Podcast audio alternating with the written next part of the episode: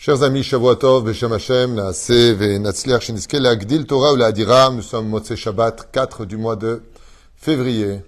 Beshatavon Mutzlechet Bezrat Hashem, et nous sommes aussi déjà le 13 du mois de, juste un instant on n'est pas le 13, puisqu'on est le, euh, où est-ce qu'on est? C'est ça, le 13 aujourd'hui, on les a passés à la nuit, on est passé à la nuit. Donc on est le 14. C'est pour ça que je faisais attention à ce que je disais. Effectivement, donc on est le 14 du mois de Jvat, Bezrat Hashem, et on a un chiour, si Dieu veut, acheté par Magui Gemara pour remercier, pour remercier Akadosh de tous ses bienfaits et une bonne refouach lema pour sa fille Ava Esther Batrana Ninet, à qui on souhaite refouach lema, refouat tenefesh, refouat agouf. Il attend que le mérite du Baal Shem Tov Yegan Alea, puisque nous allons raconter une très jolie histoire du Baal Shem Tov, toujours avec une pointe de, de, de moussard, c'est-à-dire d'enseignement pour toutes les générations. Et en même temps que Ava Esther Bat Chana Ninet, à qui on souhaite euh, un prompt rétablissement, Refoua Shlema, Refoua Tenefesh, Refoua Tagouf. On pensera aussi à toute notre liste, à Moratimi, Refoua Shlema, maman, Sarah Talbat Efrat, Miriam Ben Esther, Chaya Esther Bat, Rivka Shmushum Ben Zera, Ben Rusufan, Sarah Bat Sassia, Joël Miriam Bat Sarah Vechen, Tzom Mazal Tov, Evelyn Bat Alice, les Mishpachat Ben Shabbat, à qui vraiment on souhaite Refoua Shelema, Refoua Tenefesh, Refoua Tagufan Na'el Refanala, Joël Mesaoud Ben Esther Ben Naïm, Asher Ben Moshe, Jami, Sarah Chaya Bat Malka, Yitzhak Ben Sassi Chaya Bat Sarah, Nasir Rachel Bat Silvet Gezala, Eric Chouachai Ben Erlet Kuka, Joël Miriam Bat Sarah, Sarah Bat Sassia, on a déjà dit son nom, l'élève Elfav Dan Nushmat Comité Israël, et on commence cette très jolie histoire du Baal Shem Tov, pour euh, Bezrat Hashem, deux choses. La première, inonder notre esprit de chassidoute, cette épice si indispensable à notre génération, qui est tellement difficile. Et puis en même temps, je vous rappelle qu'à partir de demain soir, même si vos prières n'ont pas été exaucées, reprenez-les, puisque dès que rentre tout Bishvat, eh bien, Kadosh s'assoit sur le kissé, Rachamim, Dieu s'assoit sur le, trône de, de, miséricorde, et ce qu'il n'a pas entendu avant, il écoutera particulièrement à partir de demain soir. Bezrat Hashem, qu'on ait tous un très très très bon une très bonne semaine, une très belle fête, beaucoup de bonnes nouvelles. Pour ceux qui ne sont pas mariés, qui se marient, Ezrat Hashem par le mérite du Baal Shem Tov, Shirat il y a une, grande mise pour ceux qui veulent se marier. Le Yanouka n'arrête pas de le dire, de lire les Birkat qu'on a l'habitude de lire pendant le début de Rosh Chodesh Nissan, jusqu'au 13 du mois de Nissan. Il y a, dans tous les sidorim, vous le trouverez, les, lectures de Nessim. Et ça, c'est une très grande mitzvah à faire pour celui qui veut se marier. C'est une grande ségoula. Bezrat Hashem. Merci d'acheter des shiurim. Comme je le disais, cette semaine, il n'y aura pas de shiur puisque je serai absent pendant une petite semaine jusqu'à vendredi. Vous avez sur le site Torah Traim la possibilité de voir autant de shiurim que vous le voudrez. Alors, nous sommes maintenant, Bezrat Hashem, avec la Idgalut du Baal Shem Tov. Le Baal Shem Tov, enfin, vient d'être dévoilé dans cette histoire. Donc, on retourne à une période beaucoup plus jeune de l'époque du Baal Shem Tov où il a été, il a exercé dans un secret absolu où, à part son épouse, personne n'était au courant de la grandeur du Baal Shem Tov. Germania, Yehudi, Talmid Racham. Et pendant que le Baal Shem se dévoilait dans le monde, vivait en Allemagne un juif qui était Talmid Racham, de qui avait beaucoup de crainte du ciel et qui, grâce à Dieu, avait aussi le mérite d'être extrêmement riche, Ashir Gadol. Il avait plusieurs enfants. Kulam était Tovot, et tout le monde était particulièrement bien. Il a eu Baruch des filles et des garçons, et parmi ces cinq, six garçons, tous étaient de très très bonnes personnes, investis de bonnes midotes, mamash, un rêve pour un père.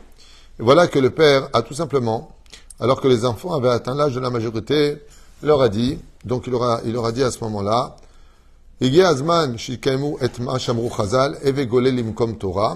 euh, comme nous disent nos chachamim, à un moment, il faut savoir s'exporter là où il y a de la Torah. Il a dit à leurs enfants, je vous demande, chers enfants, de venir chacun tout à l'heure avec vos valises dans les mains. Je vais vous préparer une très grosse somme d'argent à vous tous, car je vous demande d'aller chercher maintenant vos maîtres en Torah. Allez chercher des yeshivot, allez chercher vos chavrutot, sortez chacun dans la direction que vous voudrez, et vous irez étudier la Torah. Cependant, si vous trouvez aussi une épouse, Bezrat Hashem, vous avez d'ores et déjà ma permission de l'épouser, car vous ne pourrez pas forcément me tenir au courant. Donc, vous pourrez, Bezrat Hashem Barach, euh, l'épouser, et vous reviendrez, ben, Ezrat Hashem, me voir euh, d'ici cinq ans. C'est ma seule condition, que d'ici les cinq années qui arrivent à partir de votre départ, je vous demande à tous, à cette même date, de revenir me voir, Bezrat Hashem, pour que je vous organise un très bon banquet, que j'invite les rabbinim de Maïshiva et qu'on ait le bonheur d'avoir de bonnes nouvelles en ce qui vous concerne. Revenez avec une belle barbe, revenez avec des péotes, revenez avec des tzitzit, revenez avec de la Torah dans la tête et de l'amour dans le cœur. Et voilà que chaque enfant a pris une direction, chacun est parti avec un shroom très important, donc il aura donné à chacun de quoi prendre des hôtels sur la route, de quoi s'arrêter, il ne manquait absolument de rien. Mais parmi les enfants se trouvait un garçon de nom de Yirkiel Michle. Michle. C'est un peu compliqué à prononcer.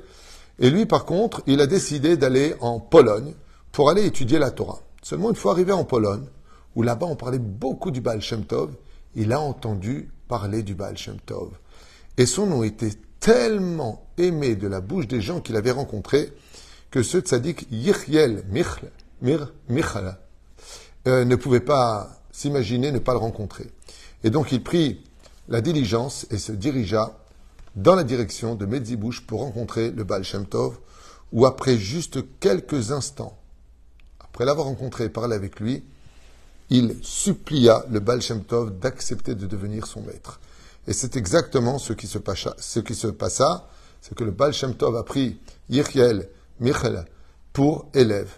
Et comme il était extrêmement assidu à l'étude, d'une sincérité, de midot tovot, eh bien, sachez que le Baal Shem Tov de lui donner sa fille pour épouse. Et donc, il va épouser Edel pour femme. Donc, Yichiel, Michel, est devenu le mari et le gendre du Baal Shem Tov, comme c'est marqué ici. Il se maria avec Edel, Leisha. Puis voilà que les cinq années arrivent et le Rav Yechiel, maintenant, est devenu un grand Rav. Il étudie tous les jours au chevet du Baal Shem Tov. Il est à tous les cours du Baal Shem Tov. Il étudie Bat Mada le jour et la nuit. Il est heureux d'avoir une femme aussi exceptionnelle que Edel. Et puis, donc, il dit quand même, il va falloir que je parte. Et j'espère que je serai de retour à Van Rosh ici à la maison, avec vous, dans la ville de Medzibouche. Et le Baal Shem Tov lui dit effectivement, le respect des parents est très important part en paix, donc il laissera sa femme, juste toi tu pars, Bezrat Hashem, va rencontrer ton père, et Bezrat Hashem, fais un bon voyage, bracha va'atzlacha. Et là, ben, il regarde le Baal Shem Tov, il dit, et que j'ai le mérite de revenir avant Rosh Hashanah. Et le Baal Shem Tov lui dit, fais un bon voyage. Réinsistant peut-être un peu lourdement, il se retourne vers son maître, le Baal Shem Tov lui dit, Vodarav, mon beau-père adoré, Yiratson, que vous me bénissiez, que je revienne avant Rosh Hashanah, que je passe les fêtes Yamim Noraim avec vous. Et le Baal Shem Tov se lève de son siège et le regarde, lui prend les deux mains, lui dit Nessia Tova. Et là, il comprend que le Rav ne veut pas le bénir. C'est qu'apparemment, on sait des choses que lui ne sait pas. Pour le fait qu'il ne pourra pas être présent pour euh, Rosh Hashanah. Alors, dans sa valise, il y met son chauffard, son talit spécial pour Rosh Hashanah, de Yom Tov, et puis bien sûr son Sidour de Yom Tov, son Marzor de Rosh Hashanah. Et puis voilà qu'il part. Après quelques petites semaines, il arrive enfin en Germania, dans la maison de son père, très très belle maison, très riche. Et là-bas, tous ses frères étaient déjà arrivés. Et lui, il arrive, Baruch Hashem. Et le père, très enthousiaste de voir tous ses enfants, après cinq ans qu'il n'a pas vu. Il n'y avait pas de Facebook, il n'y avait pas de moyen de se voir. Il voit combien ses enfants ont grandi. Chacun est venu, des fois avec des enfants, des fois avec la femme déjà marié, Talmit Racham, belle barbe. le père est comblé, il a dit Dieu m'a donné tout ce qu'un homme pouvait rêver au monde. Une épouse merveilleuse, des enfants dans la Torah et les mitzvot. Grâce à Dieu, j'ai de l'argent, j'ai pu soutenir la Torah, j'ai étudié la Torah toute ma vie. Quel sroud j'ai Et voilà, tout fier, il dit comme ça devant tous les rabbinim qui étaient présents chez lui, à son aîné de prendre la parole. Il fait un très beau devoir Torah, très construit sur les Gemarot, en passant d'une Gemara à une Gemara. Tout le monde comprend que Behemet, il s'agit ici d'un Tamit Racham. Tout le monde applaudit, très heureux. Et puis passe à deuxième qui fait la même chose, troisième qui fait la même chose. Et au moment où arrive le tour de Yichiel, eh bien, un des fils aussi adoré du père, comme c'est marqué dans l'histoire, son père était, était, avait beaucoup d'estime pour lui parce qu'il était très humble. Il lui dit, Yichiel, Bechavod, lève-toi et fais un beau Dvar Torah, en l'honneur des Tamidei Chachamim qui sont là. Et Riel se retourne comme ça, sans dire mot, il dit à son frère, est-ce que tu peux faire toi un Dvar Et il se met à faire un Dvar. Et voilà que la soirée se termine. Et le père vient voir son fils en lui demandant si tout va bien, qu'est-ce qui se passe, pourquoi ça se passe comme ça. Et il lui dit, euh, euh, je suis vraiment désolé, mais c'était pas le moment de faire un Dvar Torah. Le père lui demande pourquoi c'était pas le moment de faire un Dvar Torah. Il lui dit, papa, si ça ne te dérange pas, et son père lui dit, non, il faut que je te dise franchement, tu m'as humilié en public. Uriel était très mal d'entendre de la bouche de son père qu'il avait été humilié. Il lui dit, tu me fais honte. C'est pas que tu m'as humilié. Je dis maintenant à toi, Iriel, tout le monde fait des Dvar Torah, et toi, tu tournes la tête et tu demandes à ton frère de le faire. Si c'était pour demander à ton frère de le faire, je me serais directement adressé à lui. Et toi, tu me bases devant tout le monde Tu crois que c'est bien pour moi? Il lui dit, regarde, si tu me fais confiance, demain réorganise, et seul moi prendrai la parole. Le père, connaissant très bien la valeur de son fils, qui ne parlait jamais pour rien dire, s'empressa de réorganiser. Il y avait un peu moins de rabanim, mais en tout cas, il y avait du monde. Et voilà que, à ce moment-là, tout le monde est en train de, dîner, et le père demande à son fils Riel de bien vouloir prendre la parole. Et d'un coup, Riel se lève, le mari de Edel, et il prend la parole. Et sa Torah est tellement remplie de miel, tellement belle, remplie des secrets de la chassidoute, qu'en Allemagne, à cette époque, ils ne connaissaient pas vraiment ce genre de Torah. C'était un renouveau dans l'esprit, comme si qu'ils avaient pris un coup de courant d'air extraordinaire et tout le monde était la bouche ouverte. Et il continue à parler. Et il commença à parler de son maître, le Baal Shem Tov, dont les oreilles avaient commencé déjà à entendre parler de ce grand sadique qui était le Besht, le Baal Shem Tov. Et il dit, sachez que j'ai le mérite et que j'ai encore le mérite d'être l'élève du Baal Shem Tov. Et là, son père, très heureux, dit Quoi Tu es toi l'élève de ce grand saint qui fait tellement du miracle, dont tout le monde parle maintenant à travers le monde? Il lui dit Oui, papa, mais j'ai aussi une autre nouvelle à t'annoncer. Il lui dit Je suis aussi le gendre du Baal Shem Tov, puisque j'ai le mérite d'épouser sa fille. Ce qui a provoqué un applaudissement énorme, la fierté du père. Quoi Tu es le gendre du Baal Shem Tov, mais qu'est-ce que tu me livres sur un? Tout le monde est heureux, tout le monde est magnifiquement bien. Et là, Uriel, après que la soirée se finisse, il lui dit, tu comprends pourquoi papa, j'ai pas voulu prendre hier la parole? Regarde la différence, si je m'étais moi mis à parler, alors j'aurais peut-être terni un petit peu mes frères, j'aurais, j'aurais été style un peu au-dessus de mes grands frères. J'ai préféré me taire. Et son père lui a dit, je savais très bien que tu cachais quelque chose, car je te connais, tu ne fais jamais de mal et tu cherches toujours à faire plaisir. Donc il est certain que tu avais quelque chose et je te remercie énormément pour ton humilité et ta sincérité. Voilà que la semaine passe et Riel s'empresse maintenant de prendre euh, la diligence, puis arriver au port, prendre le bateau pour aller le plus vite possible, arriver pour Rosh Hashanah Medzibouche et être avec son maître pour y passer les fêtes de Rosh Hashanah, un jour si important, on est jugé pour toute l'année. Et voilà, donc il prend sa valise, il prend son sidour, il prend son chauffard, il prend tout ce qu'il a besoin et il s'embarque sur le bateau qui prend le large. Voilà qu'en pleine mer, il se retrouve d'un coup dans une tempête tellement importante que le capitaine du bateau perd totalement la direction et ils n'ont pas d'autre choix que d'accoster le plus rapidement possible vers le premier bout de terre qu'ils trouveront à l'horizon. Et donc ce fut fait.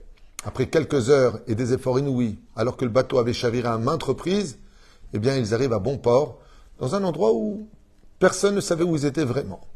Seulement voilà que lui, il a compris pourquoi le Baal Shem Tov l'avait pas béni. Il a compris qu'il n'arrivera jamais maintenant à rejoindre la yeshiva du Baal Shem Tov pour Rosh Hashanah. Et donc, n'ayant pas le choix, il observe les jours dans lesquels il se trouve et il est à la veille de Rosh Hashanah. Sans aucune hésitation, il est arrivé à bon port.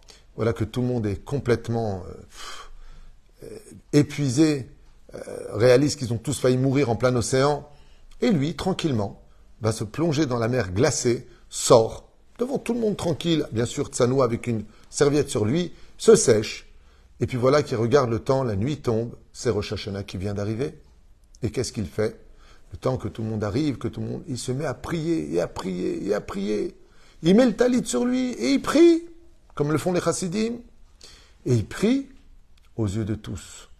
Le lendemain matin, alors que les habitants essayaient de, leur apporter de la nourriture, ils étaient encore sur le port. Lui, pas de problème. À l'aube, il met le talit, Et il commence à prier, à se dandiner à droite, à gauche, et à chanter en l'honneur de Dieu. Il est seul. Tout le monde le regarde comme un spectacle, comme ils ont dit, mais c'est quoi ce fou? Mais qu'est-ce qu'il est en train de faire? Et à un moment, bien sûr, il sort de son sac le chauffard, il se met à sonner le son du chauffard de Rosh Hashanah. Et il sonne ce son avec plusieurs sons que cela représente, et tout le monde regarde, certains applaudissent, pensent que c'est un spectacle, les autres sont émerveillés de voir ça, certains sont complètement euh, abasourdis en disant mais qu'est-ce qu'il fait celui-là? Bekitsour, il crée une curiosité, en même temps tout le monde en parle.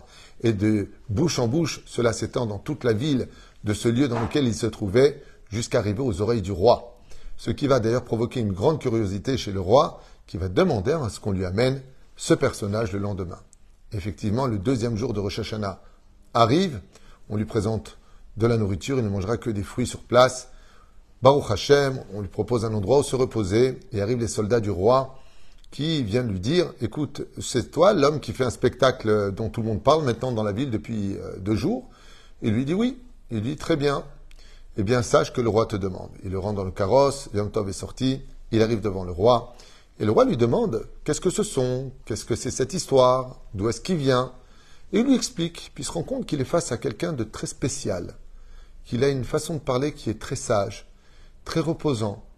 Alors il lui propose de régler quelques problèmes que lui a dans son royaume, et avec une simplicité aussi simple que bonjour, il lui donne des réponses, alors que ses conseillers sont incapables de lui répondre, et lui demandera de bien vouloir rester avec lui de nombreuses années.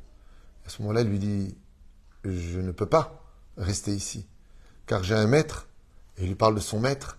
Il lui explique tellement de choses. Et le roi est tellement rempli d'estime pour, son, pour sa fidélité à son Dieu, à son rave. Il lui dit, mais c'est merveilleux. Je connaissais pas les Juifs. C'est merveilleux. Je suis tellement content. Et, c'est quoi exactement le son du chauffard? Et il lui montre, il lui fait le son du chauffard. Il lui explique c'est quoi d'être juif. Il lui explique de quel pays on est sorti, le pays d'Égypte. Il lui raconte un petit peu notre, notre, notre référence, notre Bible. Et le roi lui dit Quoi, vous êtes le peuple de la Bible? Il lui dit Oui. Dit Mais quel honneur pour moi Écoute, si tu dois retourner, retourne seulement. Est-ce que tu pourrais m'envoyer 300 juifs qui vivent dans mon pays Comme ça, moi aussi, j'aurai la bénédiction? J'aurais bien voulu, mais le problème qu'il y a, c'est que je ne suis même pas capable de me donner des ordres à moi-même, parce qu'on a un grand Yetzerara. Vous voulez que je dise à d'autres juifs ce qu'ils doivent faire de leur vie? Je tiens à vous dire à l'avance, par honnêteté, que je n'y arriverai pas. Je ne peux pas aller voir des juifs et leur dire Prenez vos valises et allez dans tel et tel endroit, je ne sais même pas où on est nous-mêmes. Et le roi lui dit, je comprends. Mais tu vois, je préfère un langage comme le tien que l'hypocrisie de certains qui, pour de l'argent, m'auraient vendu 3000 personnes à venir, alors que je ne les aurais jamais vues. Il lui demanda une bénédiction, et donc Rabbi Yechiel lui fit sa bénédiction, et il monta dans un Baruch Hashem nouveau bateau, alors que la mer s'était calmée pour retourner à Medzibouche et rejoindre par la suite son maître, le Baal Shem Tov, mais bien après Rosh Hashanah. Et donc Yechiel arrive comme ça devant son maître, et je vous lis la suite, elle est très mignonne et sympathique, comment le Baal Shem Tov va accueillir son élève, et voilà la réponse qu'il lui donne. Bevo el Rabo, quand est arrivé Yechiel enfin, sain et sauf, devant le Baal Shem Tov, son maître, Yechiel Michle, Bahamimut Rabba, le Baal Shem Tov se leva avec empressement et amour pour lui, et lui a posé la question en le prenant dans les bras. Nous, alors dis-moi, Baï Azé, dans l'île où tu es arrivé, Gilgela Otra Ashgacha Eliona, là où Akadosh Baruch a voulu absolument que tu arrives, donc par la destinée de Dieu. Lo Yehudi Meolam, tu sais qu'il n'y a jamais eu de juifs là-bas. Vim Ata Lo Aita Magia Lesham. Et sache que si tu n'avais pas été envoyé toi là-bas pour prier le jour de Rosh Hashanah, faire entendre le, nom du, le son du chauffard, que tout le monde a parlé, car le son du chauffard s'est fait entendre au loin et au plus loin. C'est pas Minastam que tu étais au bord du port. Pour que le son du chauffard soit emmené par le vent, écoutez bien ce qu'il lui dit, eh bien sache que les Juifs auraient été tôt ou tard menés à venir dans cette île. Ils se seraient déplacés jusque là-bas pour libérer toutes les étincelles de Dieu qui sont prisonnières chez les non-juifs et dans la matière de cette île. Mais grâce au fait que tu sois arrivé là-bas, tu aies fait la prière de Rosh avec tellement d'enthousiasme, sans tenir compte du regard des uns et des autres, et que tu as fait sonner le son du chauffard, sache le dit le Baal Shem Tov, que toutes les Nitzotzot depuis Bereshit, depuis la création, qui sont tombées là-bas, tu les as toutes renvoyées dans le ciel. Et grâce à ta présence sur place, plus jamais aucun juif n'y mettra les pieds et n'aura besoin d'y mettre les pieds, car tu as nettoyé les lieux de tout le travail du peuple d'Israël pour lequel il est en galoute, de récupérer les Nitzotzot et de les ramener vers le Créateur du monde. Comme ça lui a dit le Baal Shem Tov, je vous le lis en hébreu, Sham kediligol et Nitzotzot haelokim atmunim sham, kemo bechol makom acher ba'olam, ve'arshav sha'ita sham, et maintenant que tu étais là-bas, ve'ga'alta et Nitzotzot alalou, et maintenant que tu les as sauvés, remontés, shuv lo yitzarchu yehudim liot sham, ad biat Mashiach, jusqu'à la venue du Mashiach, il n'y aura plus aucun intérêt pour aucun juif de se retrouver là-bas, un petit peu à l'image de l'Égypte, pour lequel nous avons libéré toutes les nitzotzot, toutes les étincelles qui s'y trouvaient après l'esclavage. Et Dieu nous dit, vous ne retournerez pas là-bas, d'où le fait qu'on n'a plus le droit de vivre réellement en Égypte, si ce n'est que pour une mission spirituelle ou pour de la marchandise, pour un travail. Donc on peut s'y installer temporairement pour cela, mais pas plus. Que les Juifs ne se réinstallent plus jamais en Égypte. Pourquoi? Tout simplement parce qu'on a fini le travail. Et que des fois, c'est vrai que quand on vient en Israël, la vie est très dure, mais elle vaut le coup. La vie en Israël est magnifique. Elle est dure, mais elle est magnifique. C'est parce que, comme je dis souvent, quand on achète un diamant, il faut beaucoup d'argent. La vie, elle n'est pas facile pour se permettre d'acheter de très belles choses qui ont beaucoup de valeur. Et Israël a tellement de valeur qu'elle s'achète par les sourines. Alors il y a deux cas de figure. Il y a la Torah qui dit des fois la terre, elle vomit ses habitants parce qu'ils seraient mal comportés ou ils n'ont pas trop de la chonera sur, sur le peuple d'Israël. Je ne sais pas les comptes. Mais il y a aussi un autre point qui intervient. Des fois des juifs qui montent et puis qui malheureusement redescendent. La raison pour laquelle ils redescendent, c'est pas parce que la terre les a vomis, comme l'explique la chassidoute. C'est parce qu'ils n'avaient pas encore fini un travail juste temporaire en galoute pour récupérer Nitzotzot et pour revenir. C'est pour ça que même les juifs qui quittaient Israël pour leur parnassa, parce que c'était trop dur, ils s'en sortaient pas, ils ont le droit de partir. Surtout pour la parnassa, c'est une méforage Mais à la condition où ils ont une date de retour, qu'ils se donnent deux ans, qu'ils se donnent trois ans. Mais ne restent pas là-bas à l'image de ce roi qui lui proposa de s'installer à Yirchiel, le gendre du Baal Shem Tov, en lui disant Moi j'ai besoin de toi ici, je te ferai tout ce que tu veux, ramène des juifs, venez Il dit Non, pourquoi? Je ne peux pas dire aux autres quoi faire. Maintenant que le Baal Shem Tov lui a dit qu'il n'y avait plus rien à faire, alors les juifs ne sont dans la galoute non pas pour s'amuser, non pas pour passer des vacances.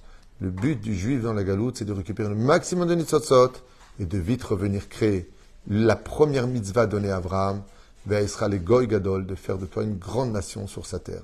Baruch Adonai Leolam. Amen ve Amen.